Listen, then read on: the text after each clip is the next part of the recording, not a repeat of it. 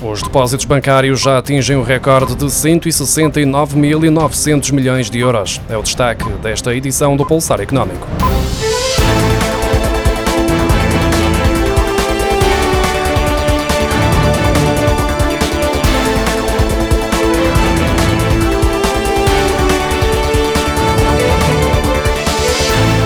A tendência de crescimento do montante depositado nos bancos pelos portugueses mantém-se desde o início da pandemia. O mês passado não foi exceção e, segundo o Banco de Portugal, o valor acumulado está muito perto dos 170 mil milhões de euros, um novo recorde. Julho foi o 11 mês consecutivo de aumento do valor depositado pelos particulares nos bancos. No espaço de um mês, o saldo aumentou em 1.450 milhões de euros, totalizando agora 169.900 milhões de euros. Entre julho de 2020 e julho deste ano, o valor depositado nos bancos aumentou 10.700 milhões de euros. Grande parte do montante confiado pelos portugueses aos bancos está em contas à ordem, uma vez que os depósitos a prazo apresentam taxas de juro irrisórias que em nada justificam a passagem do dinheiro de uma conta à ordem para este tipo de solução. O montante total concedido em crédito à habitação aumentou 397 milhões de euros em julho, face ao mês anterior, para os 95.200 milhões de euros, o que representa um crescimento de 1,5%, comparando com o montante registado em julho do ano passado, segundo os dados divulgados esta quinta-feira pelo Banco de Portugal. No crédito ao consumo, foram concedidos mais 60 milhões de euros, totalizando agora 18.900 milhões de euros em dívida.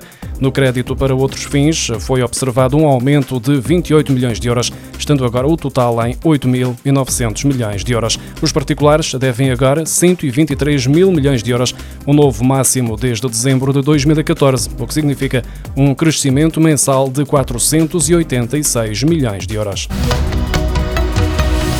Entre agosto de 2020 e agosto deste ano, a procura por habitação de tipologia T2 registrou valores muito superiores em relação à procura de casas de tipologia T1, segundo os dados revelados pelo IMO Virtual.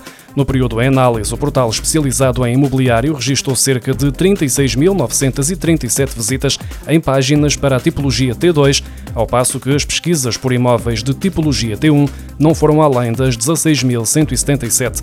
No que diz respeito às faixas etárias que registaram os maiores valores de procura por T2, situam-se entre os 35 e os 44 anos, atingindo 2.818 visitas, seguindo-se dos 25 aos 34 anos, com 2.600 642 visitas. Já a faixa etária que mais procurou a tipologia T1 foi a dos 25 aos 34 anos, alcançando as 1.139 visitas. Ainda assim, este valor reflete metade do número de visitas verificadas para a tipologia T2.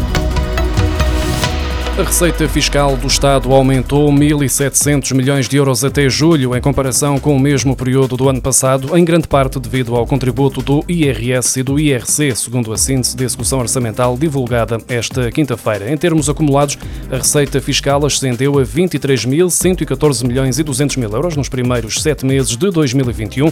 Em junho, o valor dos impostos cobrados pelo Estado totalizou 21.402 milhões e 700 mil euros, o que representou um crescimento de 2,4%. A venda de livros é uma das atividades com maiores eh, dificuldades de sobrevivência em Portugal e no ano passado a pandemia veio agravar ainda mais a situação com uma queda de 17% nas receitas de vendas. Contudo, este ano o mercado está a recuperar e até julho foram vendidos 5 milhões e meio de livros, o que corresponde a um aumento de 17%, tendo gerado receitas de 70 milhões e 600 mil euros, o que significa uma subida de 20% em relação ao mesmo período do ano passado, de acordo com os dados da GFK.